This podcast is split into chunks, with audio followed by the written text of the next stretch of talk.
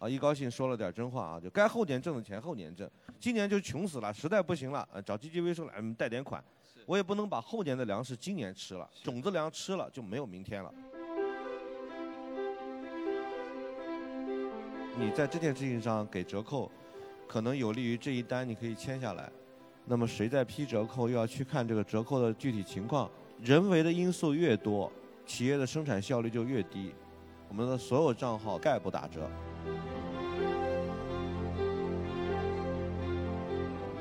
谁有能力一年可以买两百亿人民币的鸡蛋？两百亿人民币意味着什么呢？意味着四百亿枚鸡蛋。当你去养鸡场买四百亿枚鸡蛋的时候，你一定有无数的动力去改革和变革这个行业。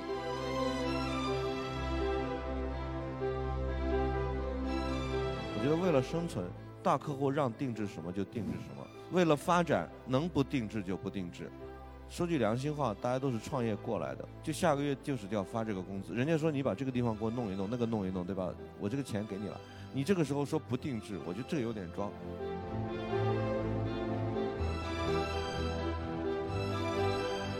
嗨，各位听众朋友们，大家好，欢迎收听本期的创业内幕，我是主持人丽丽。这是一档由 GGV 纪元资本发起的访谈节目，旨在为中国的听众提供更具专业视角的创业话题沙龙。我们深信，听故事是人类的古老本能，也将在每一期节目中尽可能的帮助嘉宾讲出他们最精彩的故事，讲出他们的创业内幕。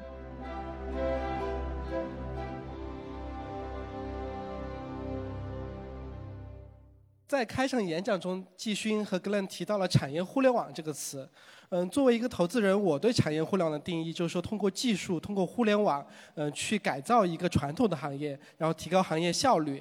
所以今天我们就邀请，有幸邀请到了三位，嗯，在各个行业的产业互联网的创业者来给大家分享。嗯，第一位的话是美菜网的创始人及 CEO 刘传军先生，请大家掌声有邀请。呃，非常感谢 GGV，非常感谢季勋，呃，在我们呃一路发展过程中给我们的支持和帮助。呃，美菜应该很多人可能没有怎么听过哈。呃，做农产品电商，我们2014年6月份成立，在过去的五年里面，呃，一路做到现在，一直是在改造农业农产品流通这个行业。呃，首先介绍我自己吧，我呢空间物理学毕业，研究了两年火星，一年月球。其实本来不应该去做农业哈，但是呢，确实没有天赋做科研，然后就回来回到地上去做农产品相相关的东西了。中间呢做了三年做了团购，一四年六月份做了美菜。美菜是干嘛呢？其实是说我们首先看农业这个行业，中国农业的这个格局呢，其实过去的三十年并没有大的变化，农产品的流通呢非常低效，呃，每天都能在新闻上看到很多农产品从产地到消费者。之间的这个链条出现很多问题，像今天我在路上看到甘肃的花牛的苹果严重滞销，有很多很多这样的事情出现。那么说是呢，从农民到餐桌经历了七八道的环节，流通非常低效。同时呢，对餐厅来说呢，买菜是一个非常难的事情。每个餐厅老板凌晨两点钟起床，骑一辆三轮车去附近的农贸市场买菜，一个人工来回车费油费又苦又累，买的还贵。那有了美菜之后呢，餐厅就不用早起了，那完全可以躺在床上把订单一下，一觉可以睡到自然醒，等着收货就行了。所以呢，美菜的业务模式，就是通过一端服务餐厅，来去帮他们做采购的事情；一端来服务农业的上游，来解决农产品流通的问题。在整个行业呢，大约是七万多亿的市场，从餐饮加零售来说。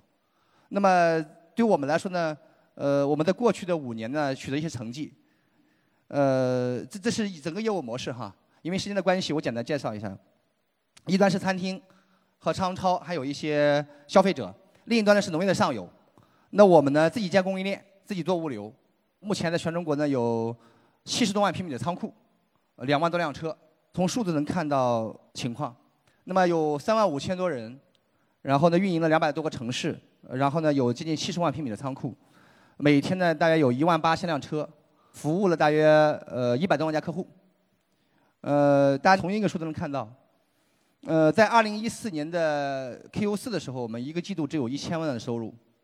呃，今年的 Q 四预计会超过一百四十亿的销售额，那过去的五年呢，呃，几乎成长了一千四百倍的样子，那么为什么会取得这样的一个成长呢核心，是因为对餐厅来说，以前买菜是一个非常痛苦的事情。那有了我们之后就不用早起了，呃，不但可以睡个懒觉，而且买的便宜，还可以放心。那这样的话呢，就可以累积足够的规模。那有了规模之后呢，我们就可以带有这个规模到上游去，去变革整个中国农业的产业链。那最后我们自己思考说，到底什么样的模式和机会能够变革农业？有个基本假设，这个基本假设支撑美菜过去的五年和未来五年的核心。什么假设呢？就是说，谁拥有了巨大且稳定的规模？谁就拥有了撬动整个中国农业的支点。那撬动农业的支点是什么？是个几十万亿的市场，是八亿农民。那需要巨大且稳定的规模。举一个简单的例子，比如说，谁有能力一年可以买两百亿人民币的鸡蛋？两百亿人民币意味着什么呢？意味着四百亿枚鸡蛋。那就有能力什么？一定到上游去，一端连着养鸡场，一端连着客户。当你去养鸡场买四百亿枚鸡蛋的时候，你一定有无数的动力去改革和变革这个行业。比如说，我们现在一年大约鸡蛋的产量、销售量大约超过了三十五亿的销售额，差不多要买七十亿枚鸡蛋，那就意味着我们一定到上游去。我们到上游去呢，不只是从那儿买鸡蛋，还可以给养鸡场供应饲料、提供金融服务，然后提高它的效率，把鸡蛋分级等等等等。所以说呢，只要有一种商业模式可以累积足够的规模，有了规模之后呢，就可以到上游去，去带来整个产业链击穿和变革。那所以说呢，美餐呢过去呢靠服务餐厅累积了很多规模，那未来呢也可以服务更多的客户。比如说我们现在跟很多零售企业都在合作，那么有物流有商品，这样的话就可以累积更大的规模，也可以累积更稳定的规模，就可以到上游去去变革农业。好，谢谢大家。好，谢谢美菜网的刘总。接下来我们邀请开思汽配 CEO 江永新江总上台。呃，大家好，呃，感谢 GGV 给机会和大家交流。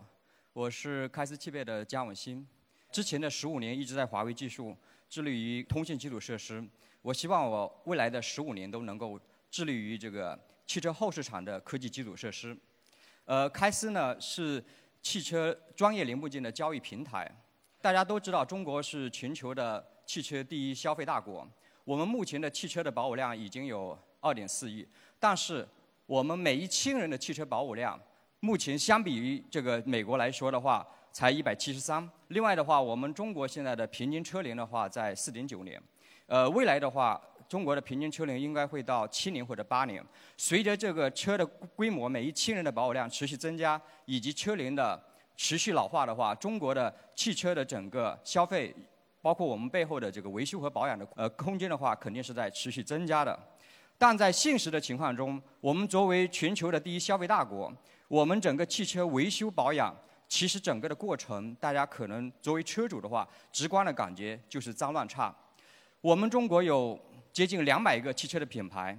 有超过十万种的汽车的车型，整个汽车零配件的库存或者说 SKU 的数量的话，超过一亿。这些海量的零配件从工厂出来，装到我们车主车上的时候，在每一个环节的流通，以及在不同经销商的库存之中流转的次数，大概是在十五到二十次，所以流程的话非常长，所以整个的流通的这个环节非常的低效。我们作为一个车主，我们感受一下一个具体的例子：我们去修车的时候，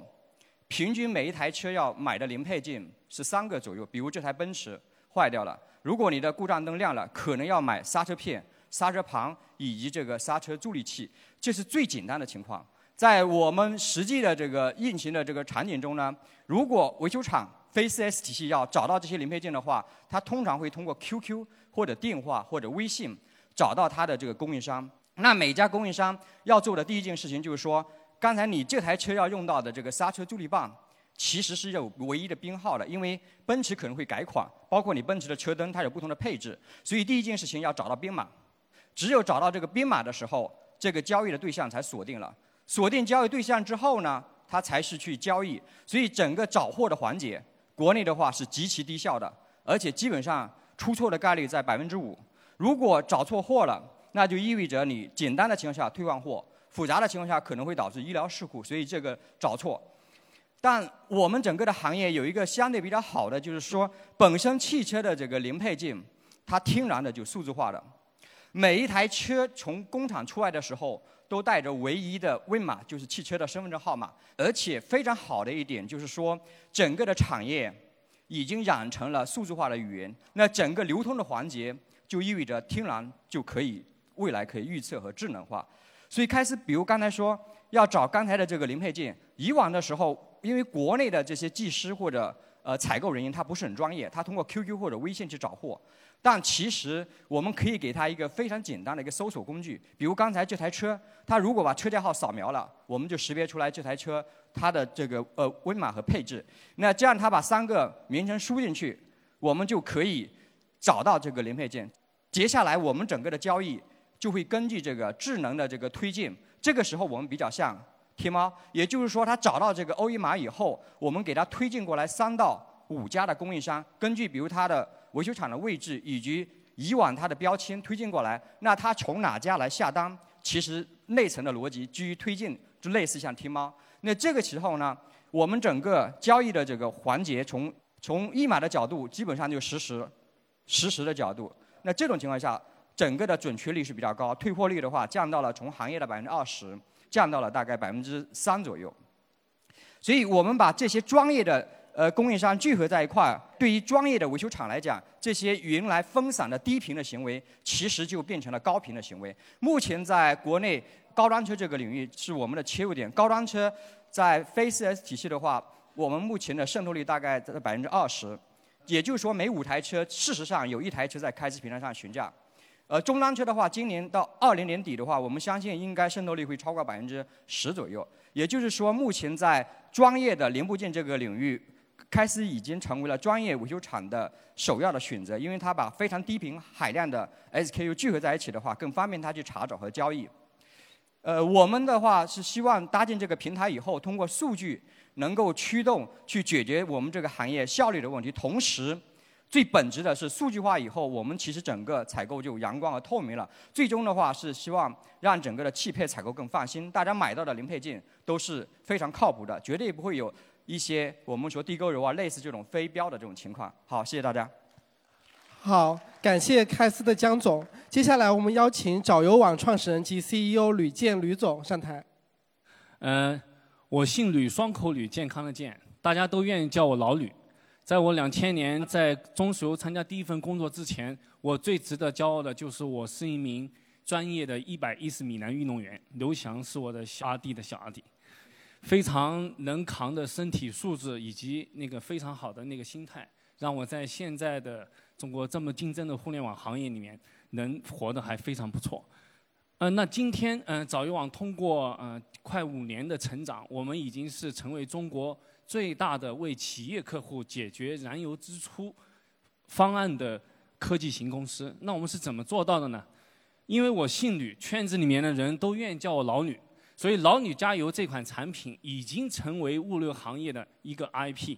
老吕加油是一款 APP，它上面连接了中国有三千多个加油站，其中包括高速公路上的一千多座，以及物流园区的一千多座加油站，和大型的物流园区的内部敲装、撬装站，连接在老吕加油这款 APP 上。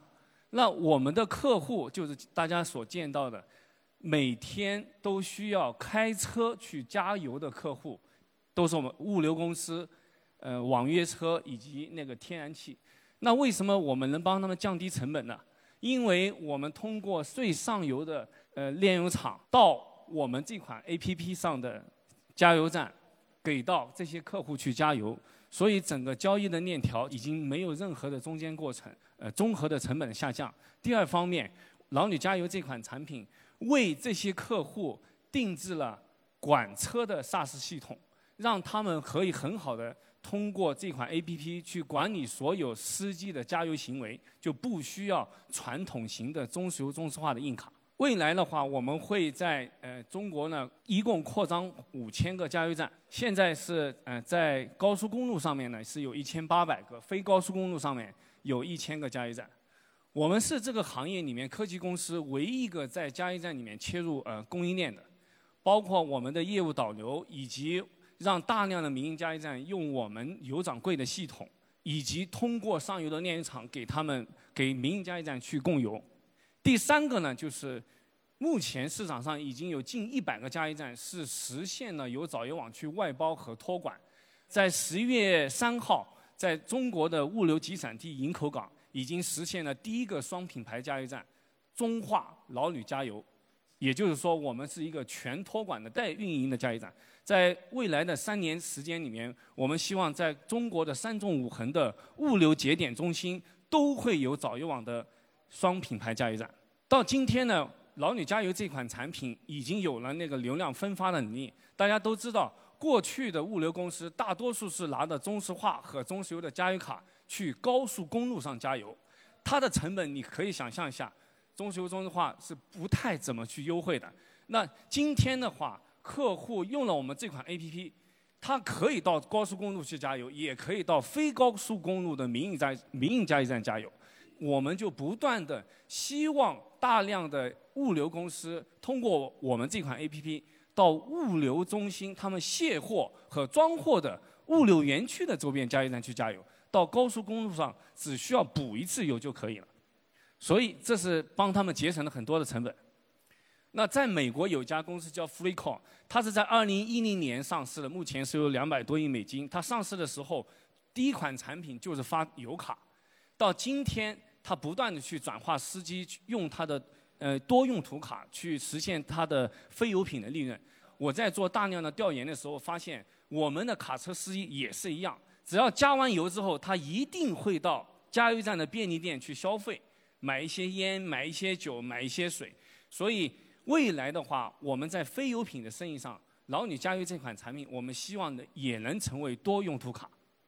那 LNG 的话，我们认为在中国的物流行业里面，我们在可预见到的五年的时间里面，我们认为不是用新能源，而是用天然气。天然气是一款非常清洁的能源，虽然现在的市场规模并不是很大，但是我们认为在未来的一段时间里面，国家只要在这方面呢实现一些补贴，这款产品的增速会远远超过现在的化石能源，也就是柴油。好，我的介绍完了，谢谢。好，哎，吕总请留步。非常感谢三位 CEO 精彩的分享。嗯，接下来一个环节呢，我们是嗯邀请我们的纪元资本的合合伙人徐炳东 Eric 徐先生跟刚才三位产业互联网 CEO 进行一个 panel。现在邀请美菜网及创审及 CEO 刘传军先生，嗯，开思汽配的江永新江总以及吕总就座。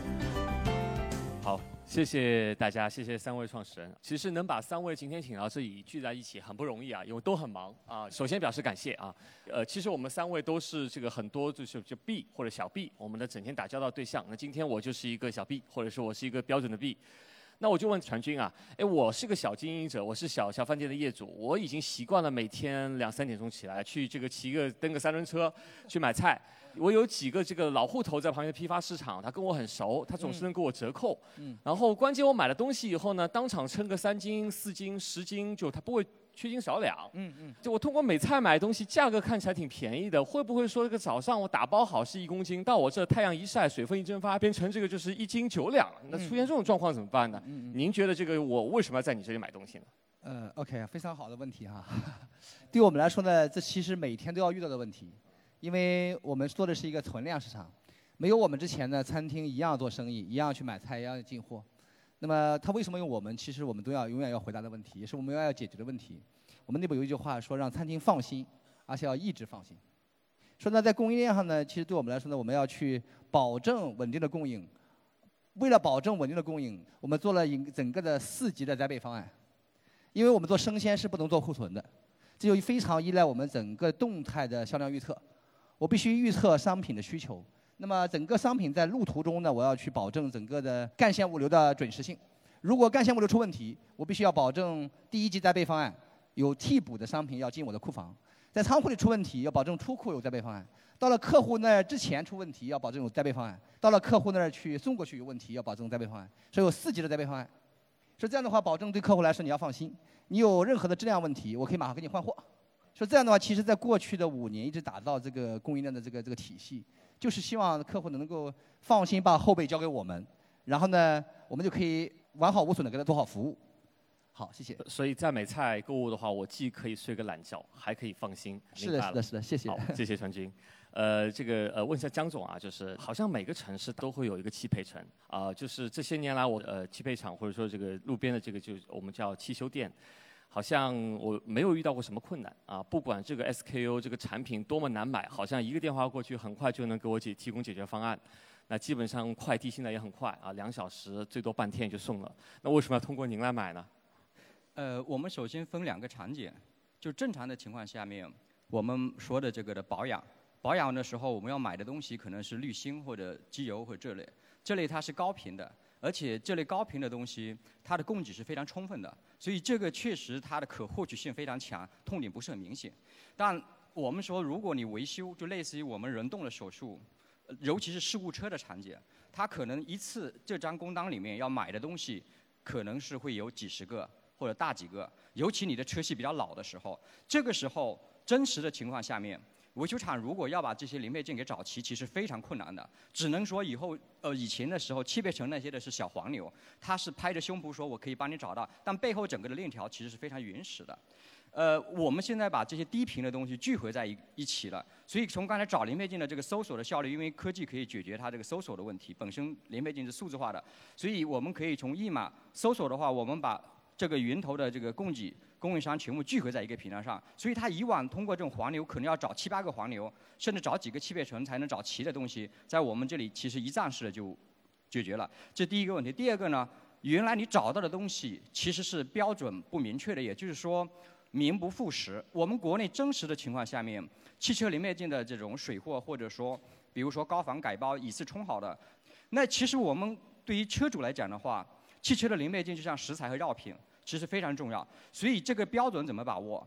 原厂就必须原厂，国际品牌就是国际品牌。如果是再制造件就再制造件，这个标准是不明确的。通过数字化和体系的话，可以让标准更明确。第三个问题的话，我们我们这个修车其实跟看病还是有点像。呃，修车的服务有两个逻辑：第一，一定是长期的生意；第二，一定是本地的生意。你除了去旅游以外，一般你只会在公司或者家的附近去修车，不会跑太远。如果这家维修厂不靠谱，你其实短期可以挣生意、挣那个钱，但长期还是会流失。所以本身整个零配件交易，它除了短期的零配件供给以外，还有长期的售后的服务和质保。我们进了这个体系以后，我知道给每一台车有 V 码号装的零配件是哪一个编码，这个零配件甚至从哪个工厂出来。是全部是知道的，所以数字化的就可溯源了。这些驱动完以后，同时整个链条里面的流转的环节是可以不断的预测的。预测的话，就低频的东西要共享，如果是高频的东西往前推，所以它是一个持续改进的一个过程。如果是老板的话，我们本身还可以解决阳光采购的问题，因为行业原来确实有些灰色的东西。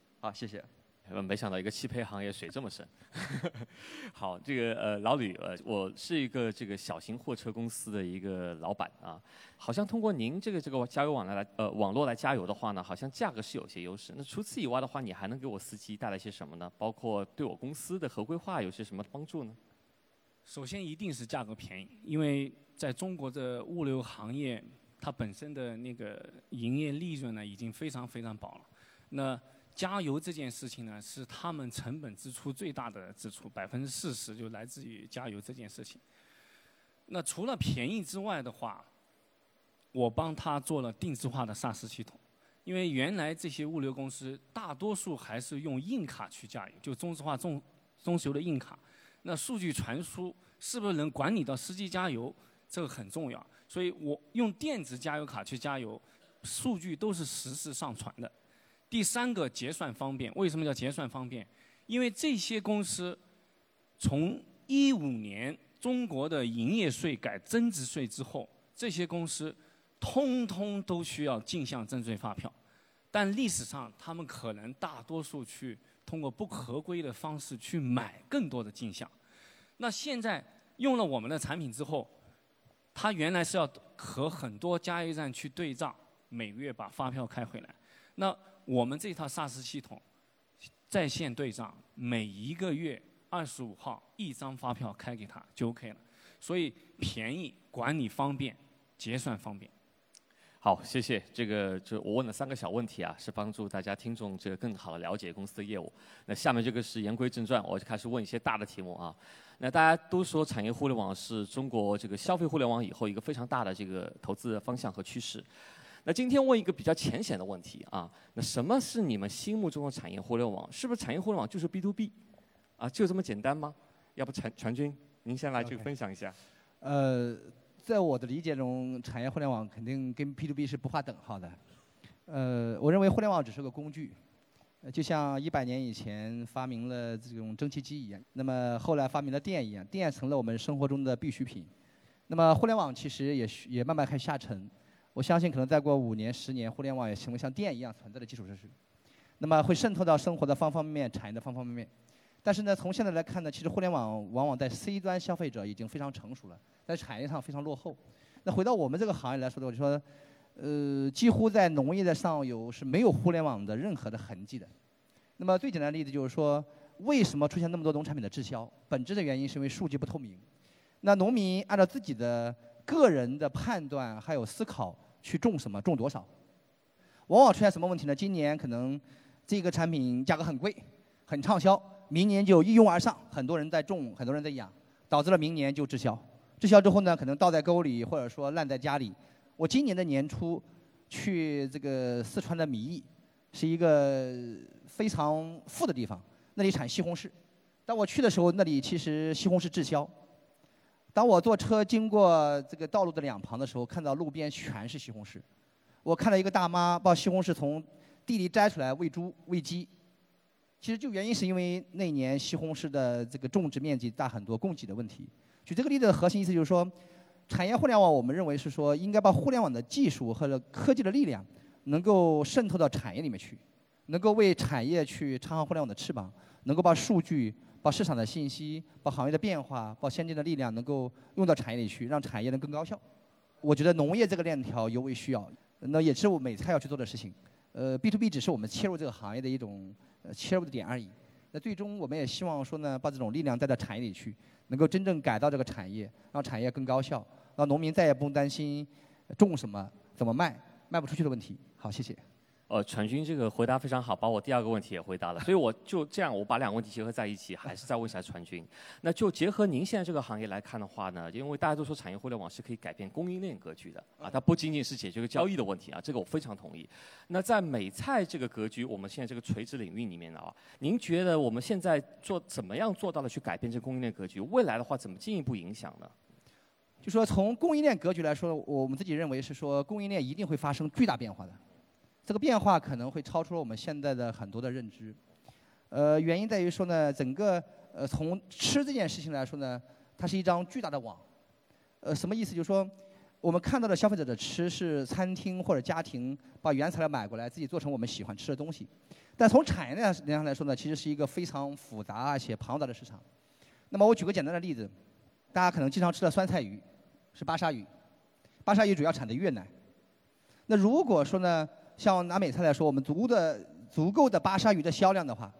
那么就足以可以去越南连接越南养鱼的这些公司或者农民，那么去改造整个养鱼或者说这件事情的效率，然后呢以及方式，那么直接打通从渔场到餐桌，这件事情已经在发生，那么而且已经实现了从越南的渔场直接到中国消费者的餐桌，来服务中国的酸菜鱼的餐厅。也服务中国的消费者，这其实是有巨大的空间的。那同时来讲的话，就是说，那么商品商品之间是相通的。你比如说，养鸡场的鸡吃的饲料的上游是什么呢？是豆粕，是麦麸。那豆粕的上游是什么呢？豆粕的上游是炼油厂把大豆买过来，压完油，副产品是豆粕。那大豆的上游是什么？是全球的美国的南美的大豆。那这就意味着说，如果下游的消费渠道发生了巨大变化之后，或者说 B to B 的规模足够大之后，它一定会改变全球的农产品的供给和格局。那么极有可能从海外的农庄直接到整个产业链的链条里去，提高了整个效率，优化了整个供给。所以说呢，我们认为说，呃，可能未来不出五年，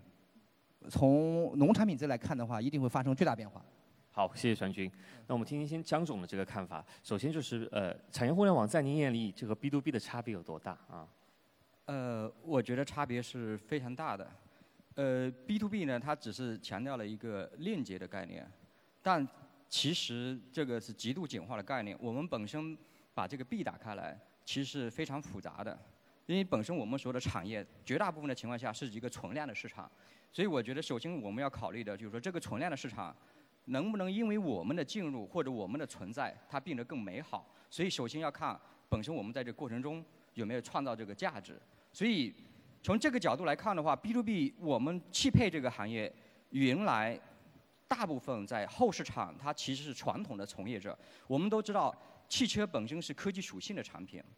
在前端的话，呃，基本上全球研发投入最大的公司一百家，大概有三十多家都是汽车领域相关的。呃，科技和这个资金和人才都是密集的。但是我们的这个汽车的服务的市场，相对比较不幸的就是说，绝大部分是原来的技师啊，不是说这些人不行，有很多还是非常好的。但总的来说，科技的属性非常弱。所以我们整个的这个 B 呢，整个的管理它是极度的这个粗糙和这个简化的，所以也是我们作为车主体现出来大量问题的原因。因为过去这么多年，中国的这个科技人员绝大部分进入了电信、互联网或者我们的这个资本的市场，所以比较少进入这个后市场。所以后市场你再把它打开来看的话，每个 B 端它其实有大量的东西可以提升产业的效率。比如，开始我们除了这个零配件交易平台以外，我们还有 SaaS。我们的这个 SaaS 一端给上游的零配件的供应商用，包括一些制造商。那这样的话，它的库存直接就是从入库到管理到出库，和我们整个交易平台打通是在线化的。我们下游还有一个 SaaS 叫一号车间，是直接给维修厂用的，目前也部署了非常多。因为过去的这么多年，整个维修厂其实孤岛。那我们其实通过这个 SaaS 可以帮助车主知道你的车辆维修所有的这个状况，同时跟整个供应链的平台打通，我们自然就知道了。所有的这个维修的这个记录，以及你的车辆的这个真实的状况，所以整个产业互联网它不仅仅是说把两个 B 端打通，而是说有没有因为我们的存在，整个产业提升了效率，或者让大家觉得生活更美好。那连接在一起以后，它其实会产生很多的变化。我个人觉得 B to B 是一个极度简化的概念。本身产业互联网当然可能不同的行业不一样。我们认为 B to B 要把这个 B 给打开，在整个产业链条里边有没有重塑这个交易结构，让我们整个链条的效率和用户的体验比原来更好？好，谢谢。好，老吕。历史证明，互联网一定是先进生产力，这是毋庸置疑的。所以，那个在每个传统的行业里面，都希望利用互联网的这个办法来解决每个产业的那个效率问题。我们这个石油行业也是一样，极其的传统。历史上，在中国只有中石油、中石化、壳牌等等这样大的公司买原油到炼油厂，再分销到它的加油站。那早油网目前做的事情，确实是在做一些革命性的一些变化，因为我们通过更轻的方式去连接了大量的加油站，通过他们的交易数据以及我们的客户去加油，来拿着这些订单。到更多的上游的民营炼厂，有没有可能去做 OEM 定制化，甚至到上游的原油端，国外的原油的开采去定制原油呢？我们目目前呢，确实在做更多的这样去尝试。如果整个供应链这一端通过我们科技化的办法，把大量的成本节省下来，整个物流行业的成本都会发生极大的变化。所以。互联网赋能我们这些产业，在未来的五年之内，我们相信还是会发生巨大的变化。对。好，那个昨天我见了一个创始人，挺有意思的啊。其实，其实很多产业互联网的话呢，在做的是渠道啊，就我们叫管道，就 channel 啊。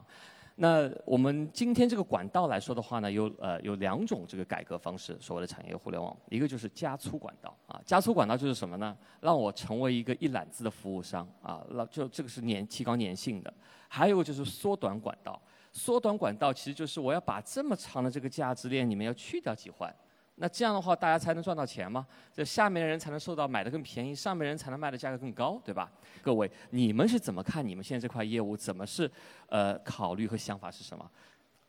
呃，其实是两个逻辑，一个是你要拓宽还是做深的逻辑。呃，对我们来说呢，我们曾经一度是希望做宽，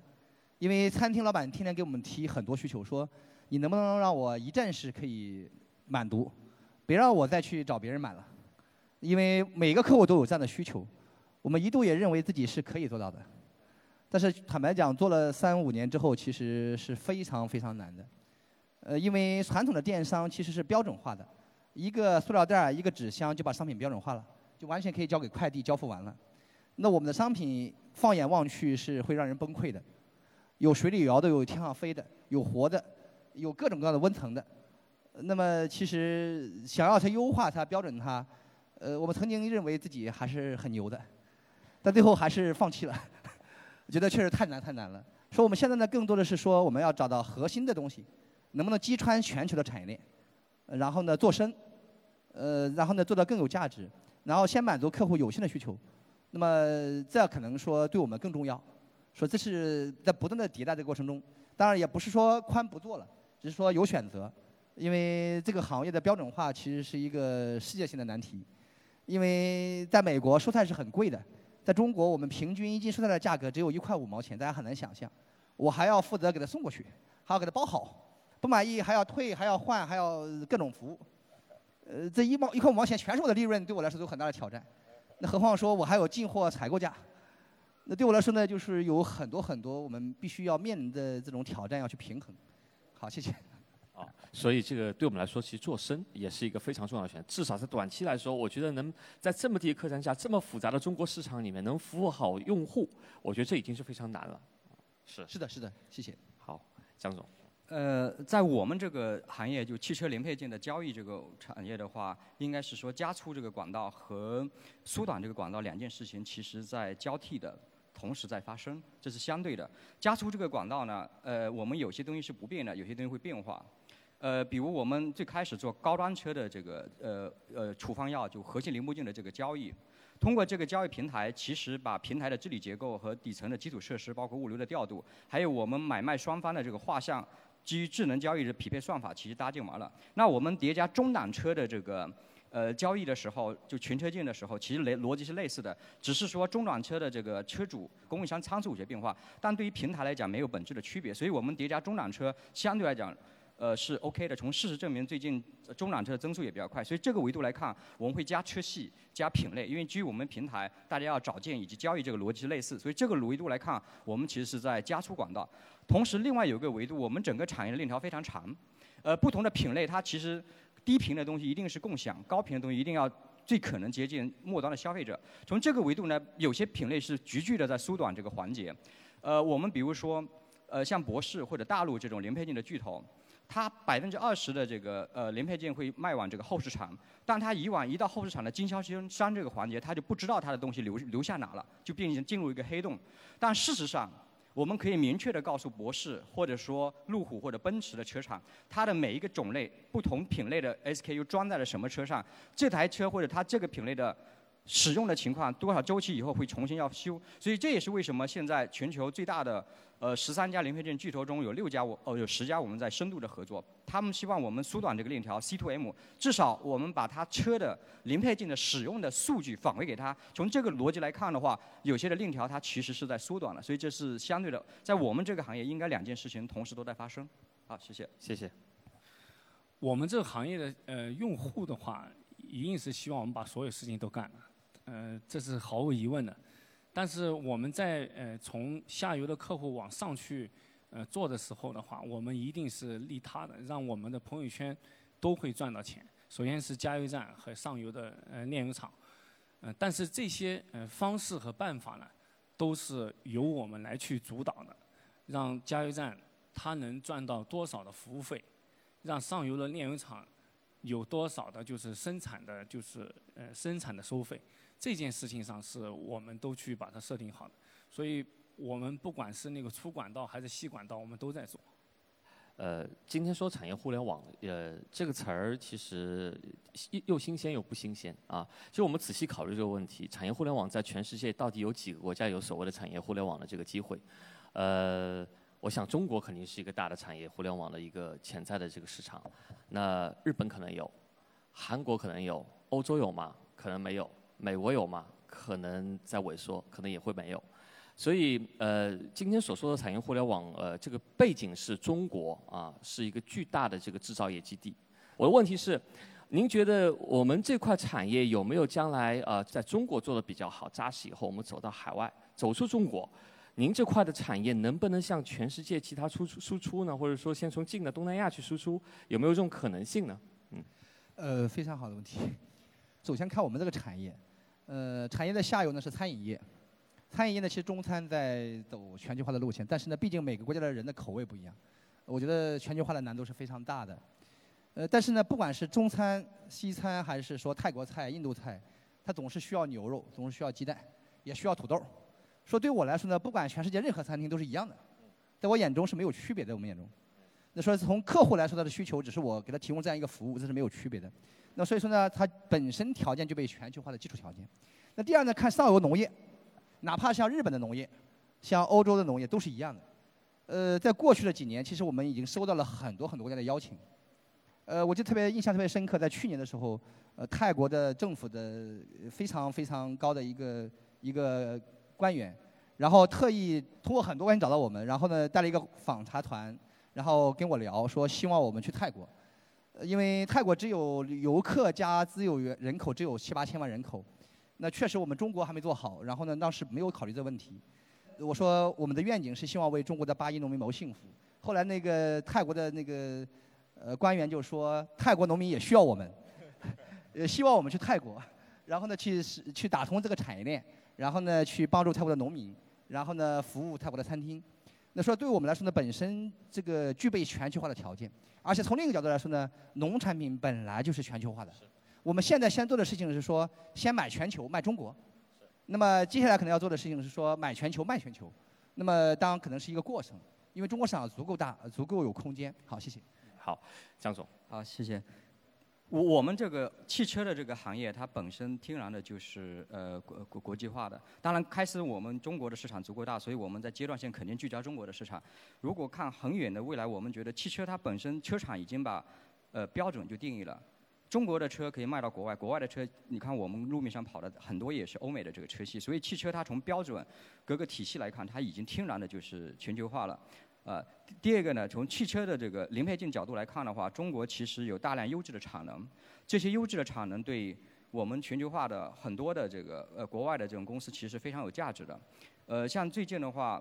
呃，像有些那个也是类似的逻辑，就印度和泰国的很多公司，尤其东南亚这块，其实跟我们已经开始比较密切的这个交流。汽车相对比较好的，它有标准，同时又是数字化的，而且整个维修厂。或者说整个供应链体系，其实厂家也定义的比较好，所以它不会存在说，呃，很复杂的七国八制的问题。总体的话，基本上是已经统一语言了，而且科技的底层是打通的。从这个逻辑来看，我们觉得第二点也是 OK 的。另外一个，从我们自身来看，我们团队呃本身的基因可能会偏国际化。呃，因为我在华为工作十五年的时候，其中有五年是在是在海外市场。我们团队的其他成员呢，因为大部分也是在海外有比较长期的工作经历，包括在硅谷生活了十八年等等这些。所以我们本身对海外的情况相对会比较了解。所以如果放很远的未来，我们会认为在汽车零部件这个市场，它应该是一个相对比较统一的市场，因为这个市场标准相对比较明确。好，谢谢。老李。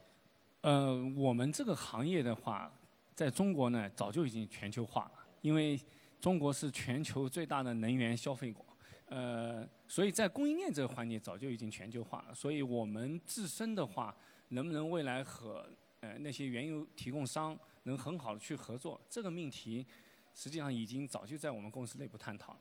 再回归到就是下游的客户在加油这件事情上有没有可能全球化？呃，从美国那家公司 FreeCall 那家公司来说。因为美国的支付已经非常发达，就 Master 卡等等这种 Visa 卡、Visa 等等这些卡，那为什么 FreeCall 这家公司还会存在呢？就是因为它能实时的给这些卡车公司提供加油数据。这个行为的话，在全球都是不标准的。卡车司机加油会不会偷油？会不会把油卡卖掉？等等这些行为。所以从全球来说的话，大多数的物流公司都希望在加油这件事情上能帮他们减少成本。所以长期来看，东南亚一定是有机会的。美国那家公司现在已经做到那个全球化了。对，呃，我就补充一个问题啊，就是呃，好像 FreeCall 它做的支付的话是做的企业支付，因为企业的支付的话，它还是一个呃相对独立的市场，就我们比消费者就我们 To C 的支付，您觉得就是未来我们会有这样的考量吗？呃。这个我我们确实没有深入研究过，但是美国那家公司，因为我们的 CFO 和 CTO 跟那家公司是有非常深的联系，CTO 是那呃 FreeCall 那家公司的产品副总裁，所以他们在做那个呃在做呃美国市场的时候，发现欧洲、巴南美洲都是这样的行为，所以他们现在解决企业支付，特别在燃油支出这件事情上，已经是做成全球化。是。好，今天有幸能把三位聚在一起啊，虽然时间不是很长啊，但是希望给大家做到更多的分享。所以问的问题呢，今可能也不太呃看到我们就相当于我们在各大媒体上看到的。其实产业互联网这个词儿呢，说呃其实也算是这两年比较热的一个词啊，但是大家对它的定义的并不是特别的清晰。我觉得今天三位的分享还是能够做到帮助我们这个拓宽眼界，重新把从产业互联网就剥离开 B to B 本身，但其实产业互联网除了 B to B 交易本身以外，其实它还有本身的我们说 SaaS 底层的系统，包括它可能有其他的一些，比如支付的属性，包括科技改变上游和那个缩缩短供应链。所以产业互联网是一个大的格局。呃，伴随着中国在这个世界这个范围内经济的增长和体量的增长，呃，我们是相对谨慎乐观的看好这个产业互联网。啊，当然并不是所有的行业。都有这个机会，我相信应该有很多的行业有这样的机会，所以我们也希望有机会可以和更多的像三位创始人这样的一些就是领军企业在各自的行业一起奋斗，能够把中国的产业互互联网做大做强。好，谢谢大家。嗨，各位小伙伴，告诉你一件很重要的事情：创业内幕的听众群已经开通了。在这里，你可以和我们直接沟通，也可以第一时间了解到 GGV 纪元资本线下活动的动态，近距离聆听投资人的独特见解，并且结交其他互联网圈子的小伙伴呢。入群，你只需要添加微信公众号 CYNMXZS，我再重复一遍，CYNMXZS，也就是创业内幕小助手的拼音首字母。并在好友请求中标注“创业内幕”。接下来，小助手会帮助你完成入群操作。我们期待你的加入。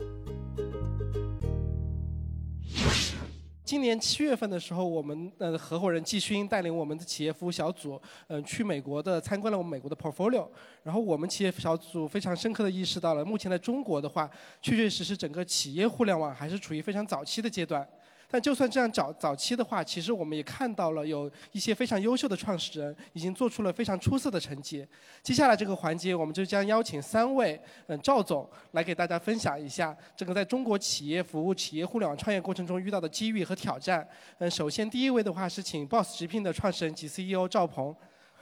对，很荣幸是三位赵总第一个出来的。呃，Boss 直聘是一个在 C 跟 B 当中做事情的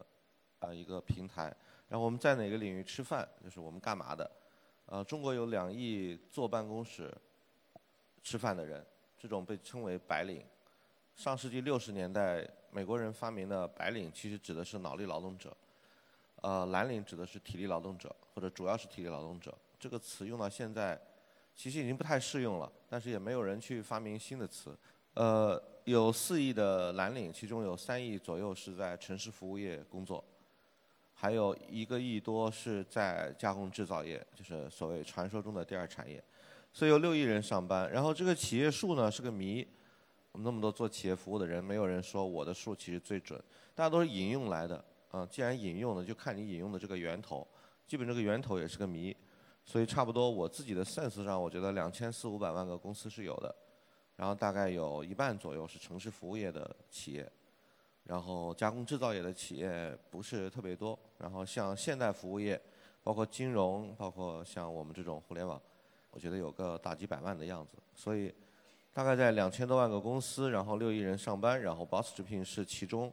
呃，在这个 market 里面去做连接的一个人，所以这是我们干的活儿。然后我们怎么做的哈？两千一四年的时候，我们的产品上线了，大概有三句话可以说一下。第一就是 mobile。这件事有点诡异，因为曾经很多人认为说找工作的这种，大概一个城市白领大概两年找一份工作，这是八零年代九零年代的出生的人大概平均值。现在的话，新毕业的孩子七八个月换一份工作也就挺常见的，这不是什么好消息啊。呃，anyway，大家觉得这个是个低频，这么一个低频的东西搞到一个手机上去，啊，是不是不对的？这个事情经过了很长时间的讨论。我们当时呃觉得应该还可以试一试，所以就没有做网站，直接就做了一个 APP。这个是我们的第一个词叫 mobile。呃，也许你们那个年代说 mobile first，对吧？其实没关系，只要你们给我们钱，你们就 first。第二个是做了 data 的技术的东西，因为说实话，我觉得如果这个人比较知道他想找什么的话，越离他的这个特别想找什么近，用搜索是越靠谱的。但是当一个人约摸知道是要干嘛，也不是特别知道的时候，用搜索是不靠谱的，啊，就是这是个坑。所以对于找一份工作或者找一个人这种事，我们的理解就是大概就是个约摸知道，啊，很难有一个人说我出门去雇一个人之前，我就完全能知道要雇一个什么人。哎，聊着聊着觉得哎这一款相当好，要不然岂不是这一款其实我是可以请来的。所以不管是请人的人，还是找老板、找个 boss 的人，都是在这个过程中，在这个互动当中，一点一点的去收敛自己的需求。呃，这个过程当初就是用搜索去解决，因为其实我们传统招聘网站，不管是 Monster Career Builder 啊，还有澳大利亚的 Seek，那么在香港 JobsDB，还有中国的 Find One Job。China HR 就所有这些人，其实它的本质是一个职位垂直搜索器，而找一个职位或者是找一个牛人、找一个候选人这件事情，不是那么的清楚的知道要干嘛，就是所以的话用搜索不太靠谱。啊，这个小小的洞察在一四年以来第五年哈，就是奉献给各位。我们当时确信是这样的，所以我们用啊推荐，然后就是走对了。然后还有一个就是说，其实。管理者就是就是招聘者，呃，这个管理者其实要么就有用人权，要么没有用人权。如果这个管理者大小有一点用人权的话，那么他会出现在招聘环节中的某一个环节。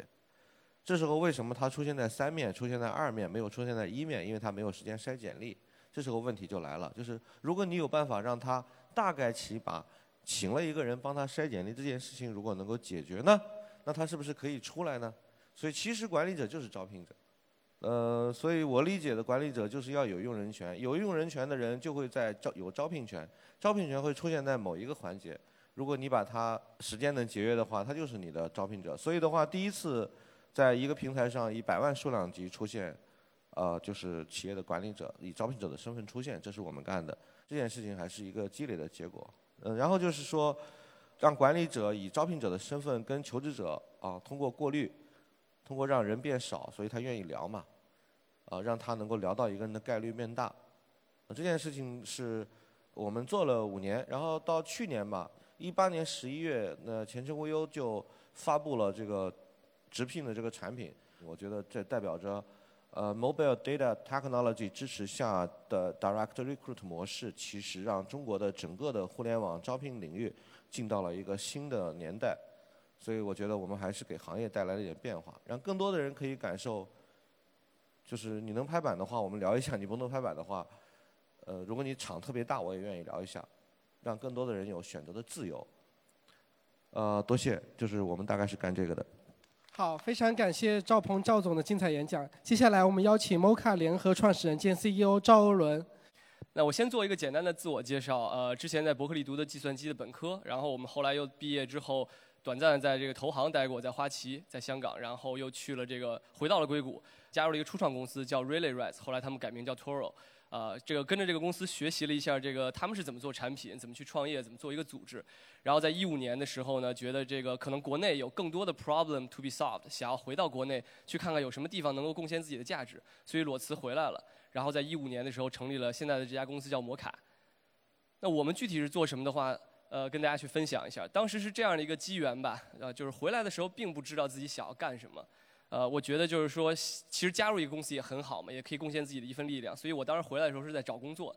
呃，但在招聘的过程中，我发现国内很多的企业他们的这个招聘是非常的混乱，流程上，比如说这个呃，我找不到他们的这个招聘官网，不知道他们的企业的使命、愿景、价值观，他们想要去做什么事儿，他们在招什么样的人。啊，包括当我投递之后，他们去来联系的人可能会有很多的重复。啊，带着带着这样的一个好奇，我就去聊了很多公司的这个 HR 的负责人，他们也跟我去分享了这样的一些痛点。比如说在三个方面嘛，第一个的话在于协作。那刚刚也说到了，其实 Boss 直聘也想解决这个直接去招聘的这个事情。那在招聘的环节里，你有这个一轮面试官、二轮面试官、三轮面试官，有候选人，有你的 HR，有非常大量的协作、协调、时间反馈、讨论。所以在这个部分，很多的国内的企业都消耗了很大的这个精力、时间和人效。所以这是他们的第一大的痛点，在于整个招聘流程上的协作。啊，当时他们都在用 Excel 啊，甚至用线下的这个呃记事本去管理。啊，这会带来很多的人才可能没有办法被及时的跟进。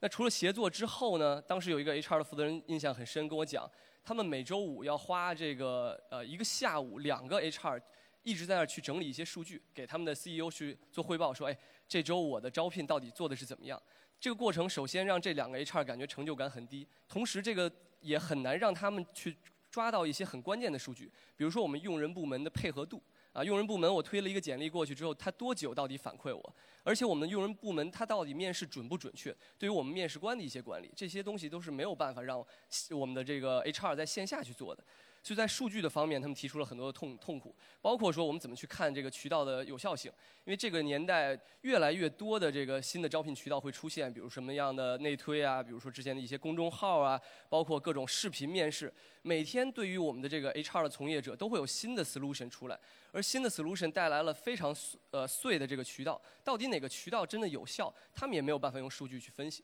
所以第二个，当时我看到的和我跟这些 HR 们在做访谈的时候了解到的痛点，就是没有办法用数据的方法去管理他们的整个工作。到底我的面试官、我的 HR 到底他们的工作效率准不准？有没有更高效的去推进？所以第二个痛点是在数据分析。那最后还有一点的话，就是我们的 HR 也会流动，他们也要找工作。那当这些 recruiter 离开他的企业之后，他经手过的这些人才也没有办法为企业所用。其实这跟我们当时在做，或者我们去理解一个 CRM 系统或理解销售是一样的。我们的销售团队去 touch 了很多的客户，这些客户其实也是公司的资源。你对这些客户进行过的互动，也可以记录在你的 CRM。这些东西都会变成你的公司的 resource，等着你下一批的这个 sales 的同学们再来去跟进。那同样做招聘也是一样的。其实一个人才对于一个公司的价值，我觉得不亚于一个客户，甚至在很多的关键岗位上，远比一个客户对于一个公司还要重要。而我发现国内大量的企业都没有在把这个关键的人才的资源积累起来。啊，一个企业可能每年都在花大量的招聘费用去买简历、用猎头，但是它并没有搭建起来自己的一套人才体系，没有办法构建自己的核心的人才的招聘竞争力。所以说，第第三个痛点就是说他们的自己的自有人才库的搭建，包括他们历史去 touch 过这些人对这些人的 comments 和评价的记录。于是乎，对着这三个痛点，我当时觉得很真实啊，因为聊了很多的公司，我们感觉这个需求没有被很好的满足。于是乎，就成立了这家公司啊。当然，除了这个真实的问题之外，还有一个我们当时我跟合伙人啊，我们有一个深刻的理念，就是我们认为人才是企业最重要的资产。所以这件事情，我们也觉得值得投入我们的这个精力和我们的时间。啊，所以我们定义我们的使命和愿景是什么呢？我们希望通过我们一流的技术和产品，能够赋能企业的人才战略，通过解决企业的人才战略，能帮助企业成功。那我们的愿景是我们看到了，我们觉得呃中国的这个需求是很旺盛，但他们缺少一个很好的供给，而我们希望能打造出来下一代的数据驱动的和智能化的人才人才管理系统。啊，包括刚刚呃。赵鹏老师也讲到说他们的这个三个特点，那我们也有也有三个我们的核心优势，呃，分别聚焦在的是用户体验，其实跟 Eric 在早早上的分享是不谋而合，因为我们感觉当一个产品。真正他用的顺畅、用的好的时候，用的离不开的时候，包括我们很多客户很有意思，他从一个公司离职到下一个公司，他会觉得说，这个公司如果还在用 Excel 管理，他觉得他已经没办法工作，他已经没有办法再回到那个石器时代或者那个之前的传统的这个老旧的时时代。那这点上，我觉得我们的体验带来了很大的帮助。只有我们的体验足够顺畅，真的在他每一个想要去解决的 job 的这个，呃，他每一个 task 的地方，替他想到了怎么去解决。那他才会对你这篇这款产品很热爱，所以这是第一个我们 focus 的差异点和这个优势。那第二个话就是我们对于数据的在意。从 day one，我们对于我们所有的数据就进行了积累和留存。当然，这些所有的数据我们也做了脱敏，因为这些所有的客数据都是客户的嘛。但我们觉得在脱敏之后，我们可以对这些数据进行分析。我们可以看到底，举举个例子，比如我们的客户小米，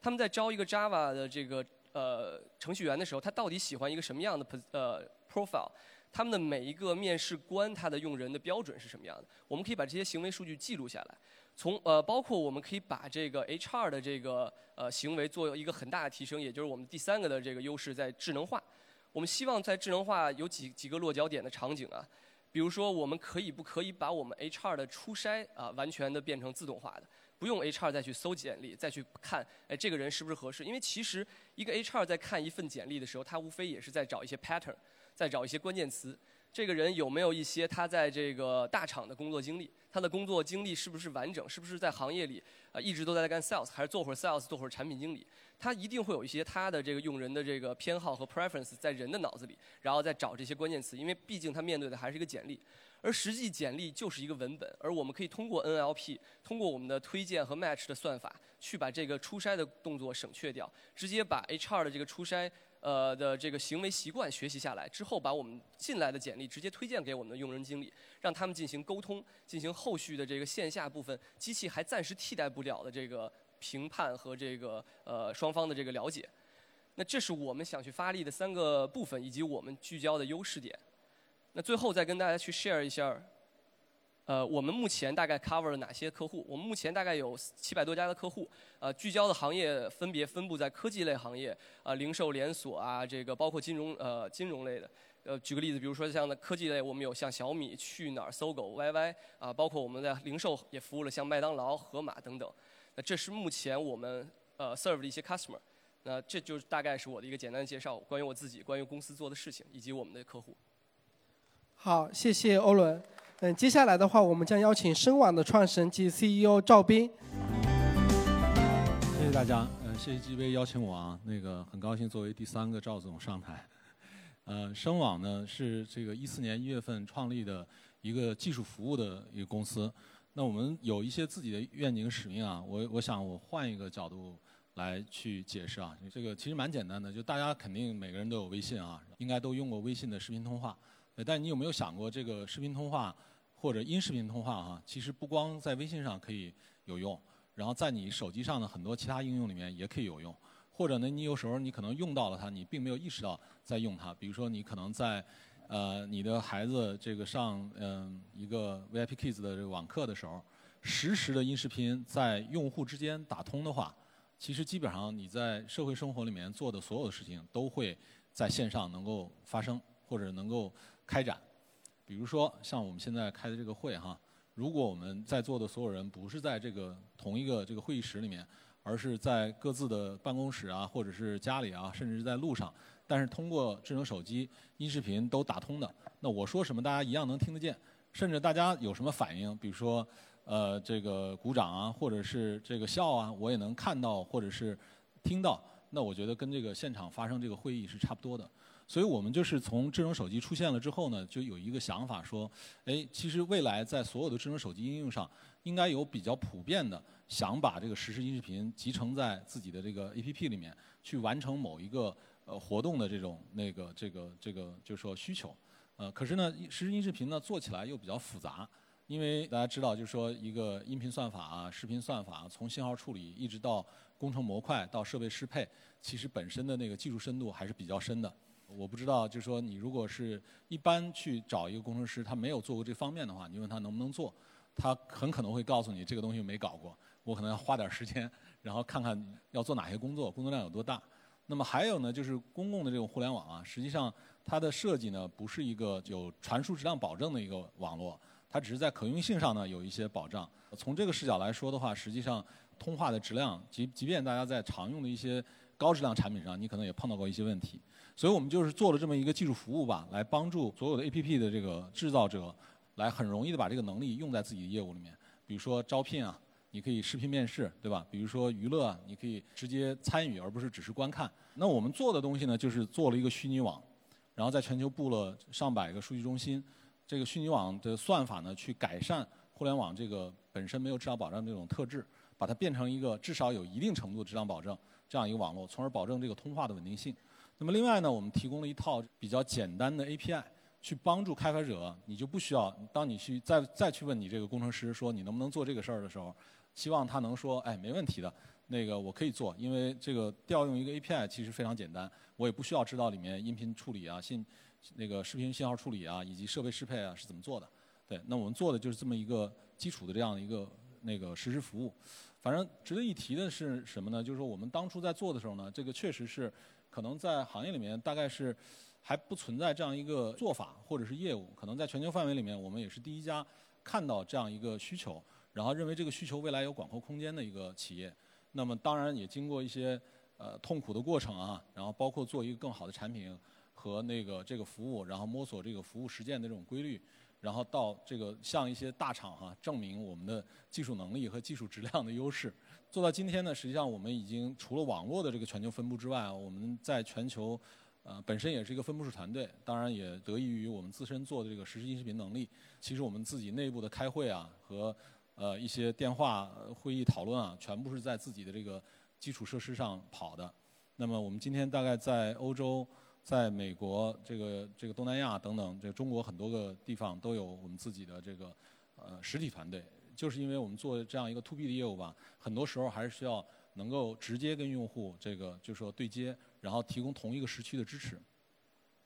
那么那个其实从做呃这个业务以来吧，尤其是最近三年以来，其实从创业公司到这个呃独角兽啊，再到这个很多比较大的这种企业，或者甚至一些呃开发者或者爱好者，其实都很多的在利用我们这个能力。呃，因为这个能力还有一个特点呢，就是说这个它是一个相对新的一个东西，当它被引入到任何一个行业的时候，经常产生颠覆式的这种效果。其实今年有一个公司叫 Peloton 上市，这个是一个做健身的自行车这样一个产品的一个公司哈。但是呢，它在上面的区别主要就是引入了一个屏幕和摄像头。那么它可以通过这个屏幕摄像头呢，让你在家里放着这个单车，然后骑这个单车训练的时候呢，有教练在远程指导你，甚至有一起训练的这种伙伴，就像在健身房里面去训练一样。而且呢，你又有在家里这种舒适和便捷。那么这样一个产品，就是通过引入这样一个实时互动的能力，其实把这个行业这个深刻的改造了。我可以说，我觉得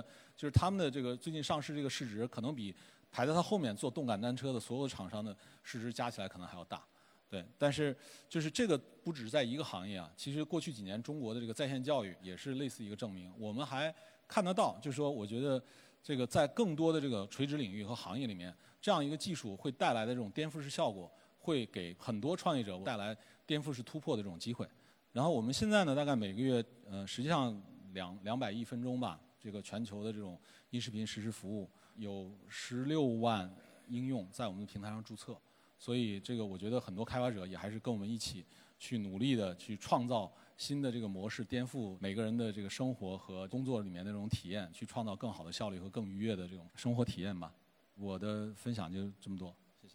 好，哎，赵总，请留步。嗯，接下来一个环节呢，是刚才嗯赵伦和赵鹏一起会上台跟大家进行一个圆桌讨论。嗯，这个环节的主持人是 GGV 纪元资本的执行董事吴成尧 Joshua 吴先生。然后现在请 Moca 的 CEO 赵伦以及 Boss 直聘的 CEO 赵鹏。谢谢啊，确实是这个主持了这么多 panel 里面第一次见到三个 panelist。是一个姓都姓赵的，真是这个呃火火久见。我也非常开心，就是能够在最后嗯来压轴这个主持这个环节。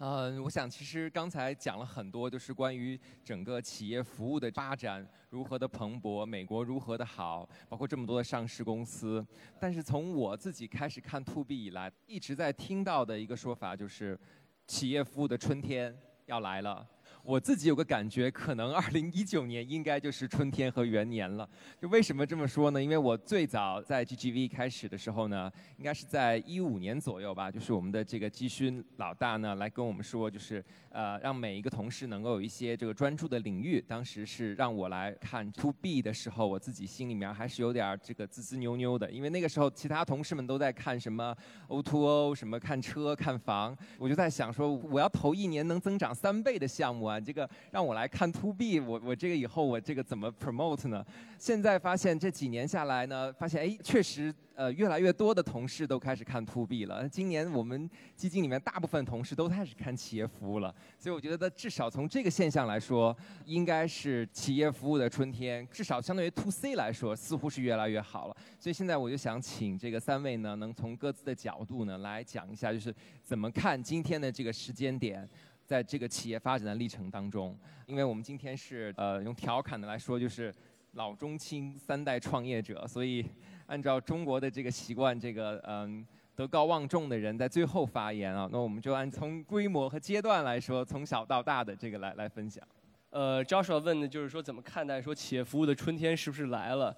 就是呃，怎么讲呢？就是一个是整体一九年，其实经济整体的趋势或主调还是不是很好。呃，无论说中美的情况，还是说整个经济的这个活跃度，其实相比于之前会差一点。呃，但是我自己还是感觉企业服务确实在变得越来越好，因为在这个经济环境变差的情况下呢，大家的支出变得更谨慎的情况下呢，其实对于效率的追求确实也更高了。他们更多的要扩大收入、降低成本，所以需要在这个冬天或者说在这个经济趋势下行的时候活下来。所以我觉得一九年的这件事情是一件好事儿，但是不是每一个企业或者每一个做 to B 的企业真的都能撑过去。而我觉得这个对于一些优秀的创业者其实也是一定的机遇。这样的情况下，一些优秀的人才会从一些不靠谱的呃公司反而出来，然后呢，更大的聚集一些力量去做一些靠谱的事情。所以我自己整体对这件事情还是蛮看好的。所以我觉得你如果把春天定义为不是一个已经一片蓬勃的这个概念，而是一个即将展开的这个朝阳的感觉，我觉得那还是蛮恰当的。所以这是我对这个市场趋势的一个感受和感觉和和和理解吧。好的，呃，赵斌。呃，我我自己来说的话，如果把时间放长一点，因为我很不幸的十多年以前就做了一个企业服务的公司，如果跟那时候比，现在肯定是春天。对，赵斌其实是最早是 Webex 的早期的这个创始员工。那个是成功的，因为那是在美国嘛，而且我当时当然是创始工程师团队的一员。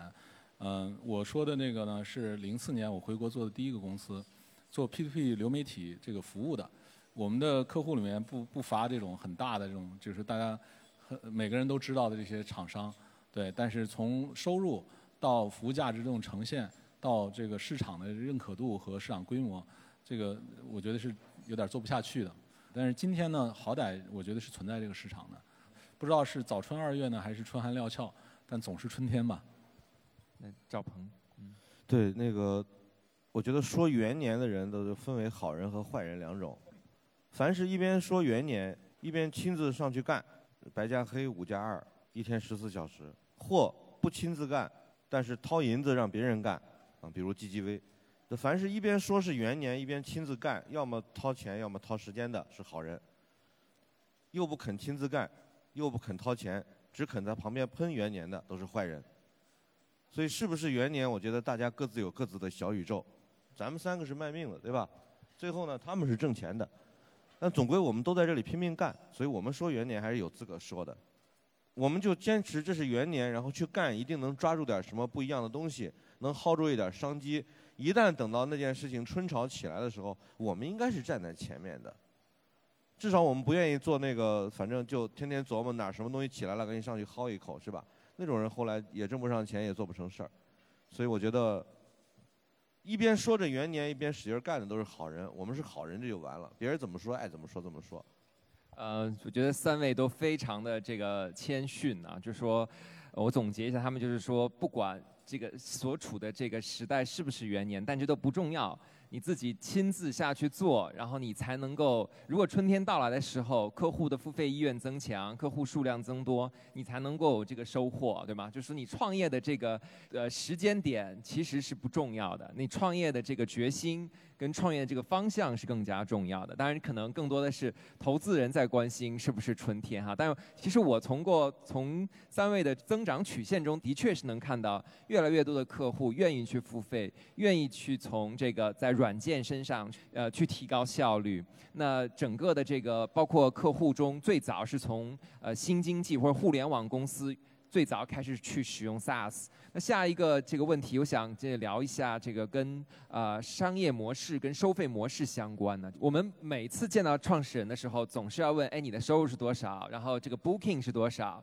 这个 Recurring 是多少？然后这个 SaaS 的部分有多少？其实我觉得对于 To C 的行业来说，收入就是收入，GMV 就是 GMV。对我们来说，收入好像还要分成三六九等啊，好像似乎就是我们被美国的这种 SaaS 公司所影响，recurring 的收入按年去订阅付费的这个收入是最好的。但是中国很多的这个现状是非常纠结的，就是很多的大的客户他是不太乐意接受这样的方式的。所以这个问话题就想大家呃分享一下你们的这个这个收费的模式是怎么样的，以及说为什么会做这样的模式。啊，我想先从这个赵鹏开始，因为你们的这个。模式是应该我总结就是不是 SaaS 胜似 SaaS，就是比大多数人都会去艳羡，但是又学不来的这种就是现金流非常非常好，然后收入永远是让投资人觉得是说这个不像是一个 SaaS 公司的一个企业服务公司。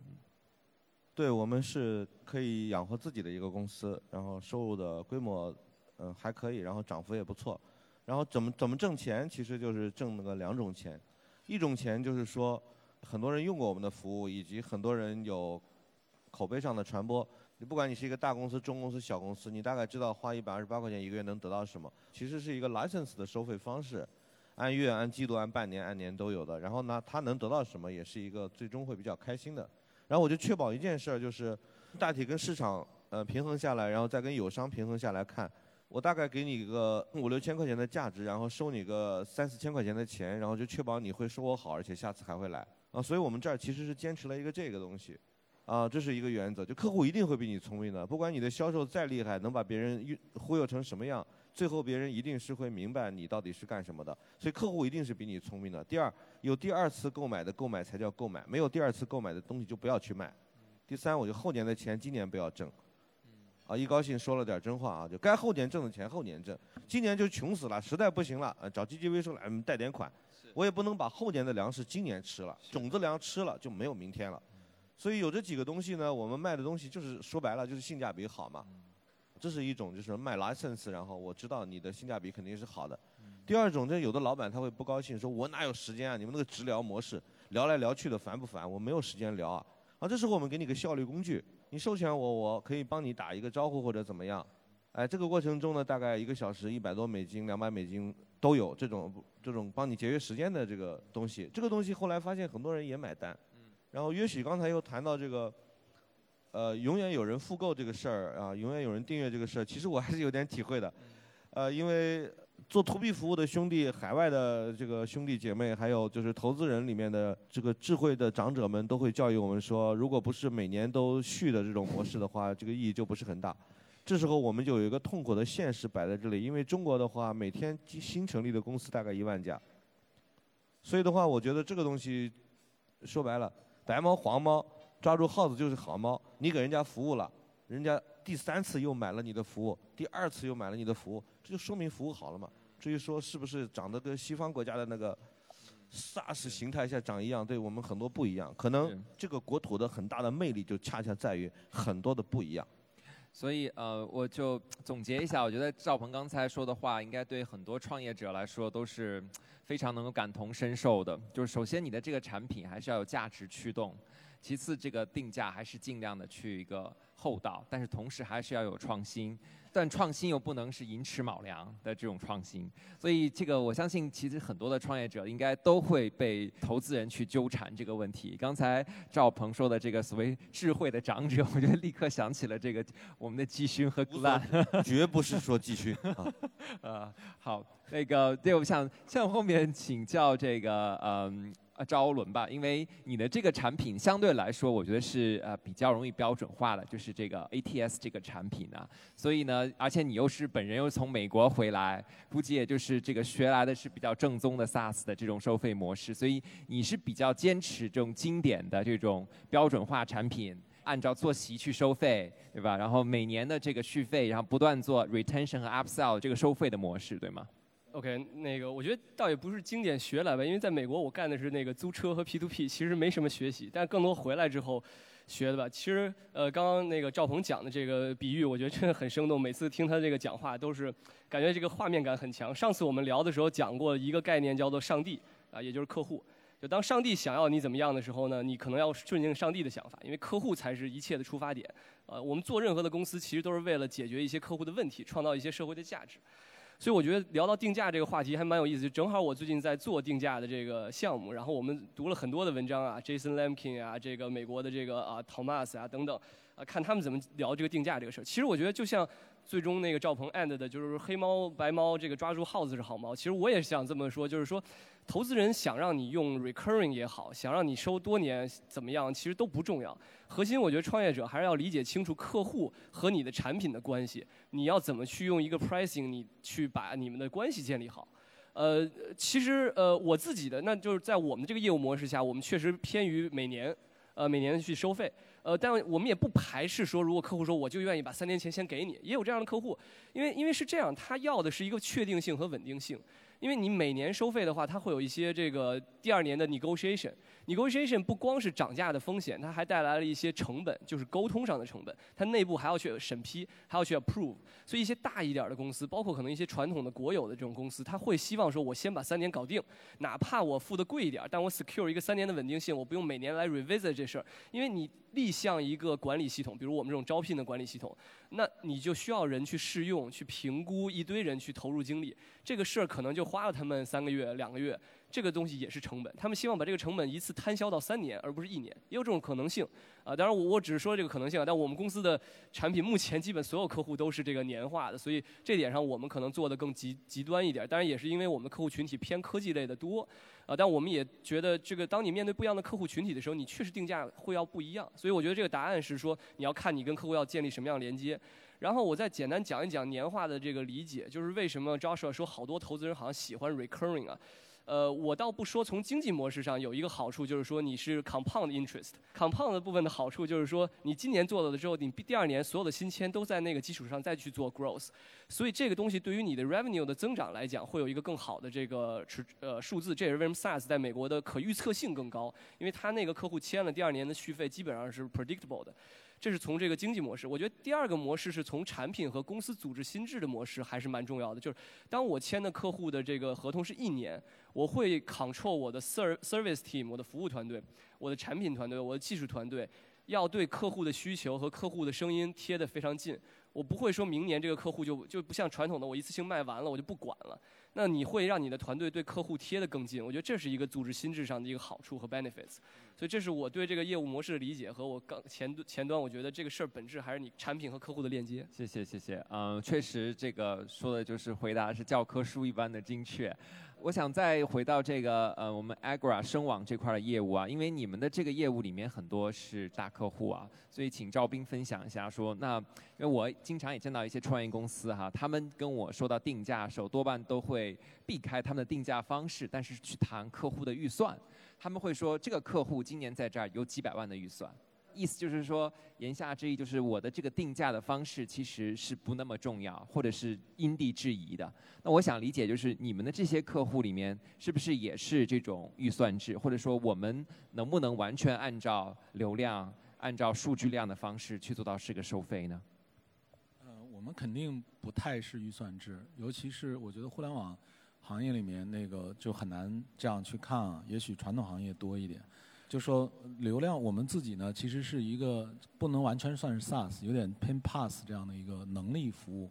对，就是能力输出给这个就说所有的这个 App 嘛，对吧？这个里面的话，我其实是觉得，呃，Recurrent 这种模式它的一些优点啊，实际上体体现在刚才就是前面。两位赵总的分享一部分，比如说像赵鹏讲的，确实很有画面感的话。其实我觉得 SaaS 模型体现了一定程度上这种看法。为什么呢？像我们是月度的，就是说好处就是说，用户哪个月对你不满意，就可以考虑下个月怎么换掉你，对吧？他没有被你绑死。我们这个行业在我们开始启动的时候啊，因为我前面讲了，我们其实是第一家嘛。启动之前呢，能找到的最接近的，实际上是一些做算法和技术模块 license 的这种厂商。而这种 license 跟刚才说的大家说那个一般那种服务 license 不太一样，它经常是一 license 至少是按年的，甚至是 lifetime 的。就我一个软件模块，比如说我一个呃音频引擎 license 给你，那就是 lifetime，然后一一个一个 deal，或者是根据你会装多少个 app 的安装量，给你一个 license。对，那这个后面其实老实讲，这一单我交给你了，然后基本上就拜拜了，嗯，因为我也不管你了，对吧？你用的开心不开心，我我觉得我完成我的服务任务了。完了。那 SaaS 呢？其实是一方面对企业、对服务服务商啊，其实是有挑战的。这个挑战就是用户可以随时反悔。对，那这个是挑战。但是我个人也觉得呢，就其其实体现了刚才说那个价值观里面，对吧？你的客户其实应该比你聪明的，对吧？然后你也不要想着这个第二单做不了，你就把这单做了。如果你本身就是这个心态，其实你用 recur 啊、按月啊，也没有什么太大问题。其实像刚才那个呃欧伦也讲的，就是说这块儿。呃，也有其他的模型。那我觉得确实也存在一些其他的合理模型，就包括说一些也许更传统的企业用预算方式。那这这个其实是来自于客户的需求，对吧？这个如果是他的需求的话，你作为一个服务商，你为什么不考虑去去迎合或者是去配合呢？然后还有一些呢，就比如说这种那个按年的，对吧？那它其实更多的是可能，呃，就是说是是一个就是客户的这种关系的这种稳固性。那么同时对于客户来说呢，他对他自己的这个业务规划呢有足够的这种能见度的情况下，他可能也愿意用这种方式，然后对双方。这个都有好处，在这种时候，我相信绝大多数客户都会说：“哎，我给你按年绑定，是不是你给我打个折啊？对吧？”这些我觉得其实作为经营上都是一种合理的讨论吧。好，嗯，下一个话题我想聊一下这个大客户的和这个标准化服务的这个问题啊，这个也是一个很纠结的这个问题，就是中美之间，嗯，那就是在中国好像服务大客户，你要是想把你的收入继续做大一个。必须要去服务的对象，那大客户又必不可少的会有一些个性化、定制化、项目化的各种各样的服务的要求。那尤其是如果不凑巧的或者是运气不好的，你的很多客户是。偏国企类型的客户，那那那就就更加纠结，就是这个项目到底要做还是不做？那也要跟你这个公司自身的这个产品的能力和你这个公司的这种价值和使命，你到底是想要做一件什么样的事情去相关了？因为到最后，这个很多的这个公司，尤其是在早期的阶段，可能现在三位都没有这样的没有这样这种烦恼。他是对这个问题其实是非常的有这种挣扎的，所以我想从赵斌开始，就是你们会对大客户的这种服务、产品和管理会有一些这个嗯特殊的一个一个战略吗？还是说我们坚持一个标准化的一个一个技术的导向？嗯，我个人觉得这个问题肯定不是零和一百之间的关系，就非黑即白的。对于一个这样的业务来说，哈，它有它特定的这种价值。大家最容易想到是钱嘛，对吧？收入，但其实呢还有其他的，比如说它采用是不是能够有标杆效应，对吧？然后是不是有一种示范效应？那也还有更多的，比如说你这个采用的过程中，是不是能从它呢得到更多的这种实际使用里面的这种数据和这种就打磨，对吧？那这些其实都是一部分动因吧。当它跟小客户放在一起的时候，你愿意为了这样的大客户去付出多少额外的可以叫成本啊，或者是代价？那个其实一个常态的经营考虑，那总体上来说的话，你如果面临很多，同时有很多大客户或者小客户啊，我个人的体验是说，其实要回到公司的整体价值创造效率上，就是你到底是少做一些效率更高呢，还是多做一些效率更高？对，所以这个看不同情况嘛，我们倾向基本上还是核心能力的提高是覆盖所有大小客户的这个共同诉求的，效率是相对高一些。嗯。这个回答非常的这个有水平啊，这个 反正就是总是按照我们这个企业的阶段跟这个产品的能力去来判断啊。那这是一个不错的一个原则。那赵鹏，你们呢？因为你们这边呃收入模式就比较特殊了，就是目前就是硅谷最崇尚的这种呃这种自下而上的方式，就是说先 to C 的有这个团队内部有人在用，然后大家这个销售在就通过后台数据看到，然后再找上门去，然后做这个大客户的销售。就是你会每天再去跟去跟你的销售打交道的时候，你会每天再去。去做各种各样的判断，或者各各种各样的这种这种特批吗？因为是因为是参加 g g 位的活动，自己人，所以今天我反正都是也没遮着掩着的。就是这个概不打折这个事情，其实有一个挺重要的事儿，就是一旦你你有一个什么规则，然后中间有从八零折到十零折中间的这个余地。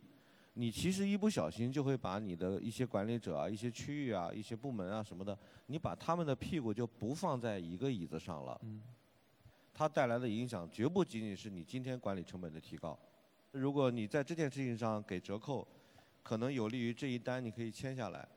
但是折扣这种事情一旦有折扣，那么谁在批折扣又要去看这个折扣的具体情况，又要看这个销售在这个公司的地位，他的 leader 是不是 VP 的小舅子。总归人为的因素越多，企业的生产效率就越低。所以在我们的情况下，就只有一个，就是说我们的所有账号、所有 license 产品从未概不打折。对于整个我们这个阶段啊，我们这个成长阶段的组织来说，反而大大的降低了内部在这个事情上的消耗。所以我们觉得大概是这样。然后定制不定制这个事儿，我觉得说句良心话，大家都是创业过来的。我觉得为了生存，大客户让定制什么就定制什么。为了发展，能不定制就不定制，看你在哪，就这时候就是这就差这口饭，对吧？就下个月就是要发这个工资，人家说你把这个地方给我弄一弄，那个弄一弄，对吧？我这个钱给你了，你这个时候说不定制，我觉得这个有点装。嗯嗯，所以大概我就觉得说老实话，要活命该定制就定制，要发展能不定制就不定制，所以我大概是这个看法。好，这个事情就是你我们把这个规则建立好了之后，所有的客户、所有的销售，其实是一个组织跟文化上的统一。那其实这样子反而让很多的事情、很多的精力、很多的决策、很多组织内部的损耗降到最低。这个我觉得欧伦你们也可以学习一下这样的这个概不打折的方式啊。不过今天后面这个由于时间有限哈，我就最后再问这个呃快速的问，就每个每个每一位嘉宾简单的回答一下，就是嗯。我们啊、呃现在分别所处的阶段，比如说这个收入的规模是这个呃一亿、五亿、十亿啊，当然这个数字是我瞎猜的啊，就是说如果再往下做，一亿变到五亿，五亿变到十亿，十亿变到五十亿，你们觉得就是在目前的现有的这个商业模式下的延展是可以做到的吗？就是每个人用两两分钟左右时间回答，先。还呃，这个是先还是从从从早到晚，从规模从小到大的来说吧。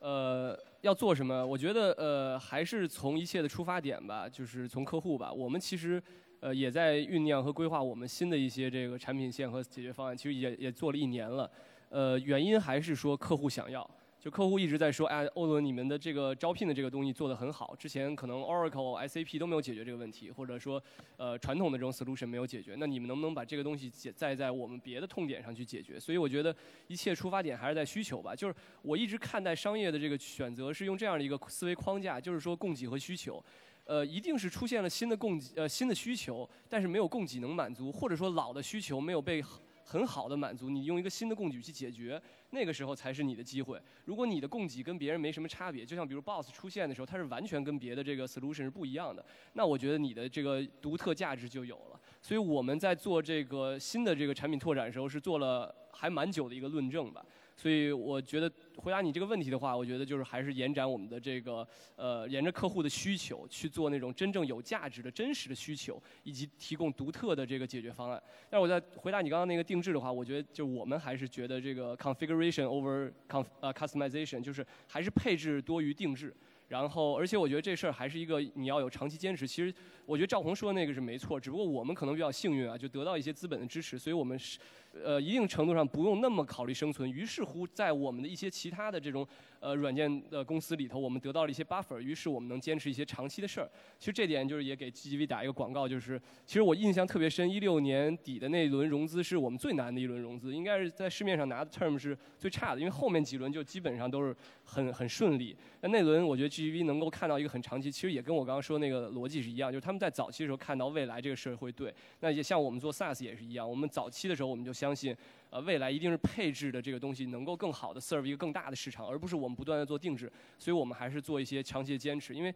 如果人不坚持一点什么，那我觉得你也很难去真正最后收获一些东西。所以这是我对刚刚那个问题的一个简单回答。好，那个我们这个比较简单，因为我们前面讲的是一个新的能力或者新的业务吧，或者新产品、新市场，所以这个市场还在演进中。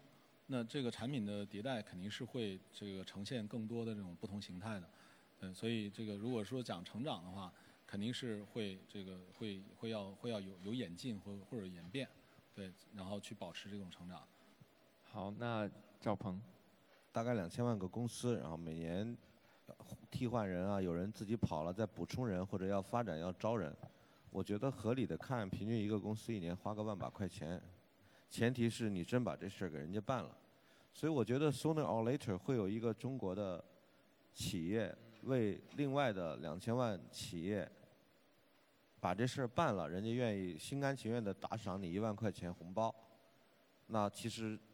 早晚会有一个那个人的。然后我们是其中一个选手，就是那看我其中一个50亿说候选人。太低了啊，说太低了。对对，至至于路上今年挣多少，明年挣多少，我觉得就正常正常发展着就好。OK。这个谢谢，再次谢谢呃三位，也谢谢大家的这个在这个等待，谢谢。好，谢谢 Josh 和三位创始人。呃，那么到这个环节结束，我们今天所有的公开分享环节已经全部结束了。然后让我们用掌声再次感谢一下今天所有的分享的嘉宾和 GGV 的合伙人，还有我们在场来的各位朋友们，谢谢大家。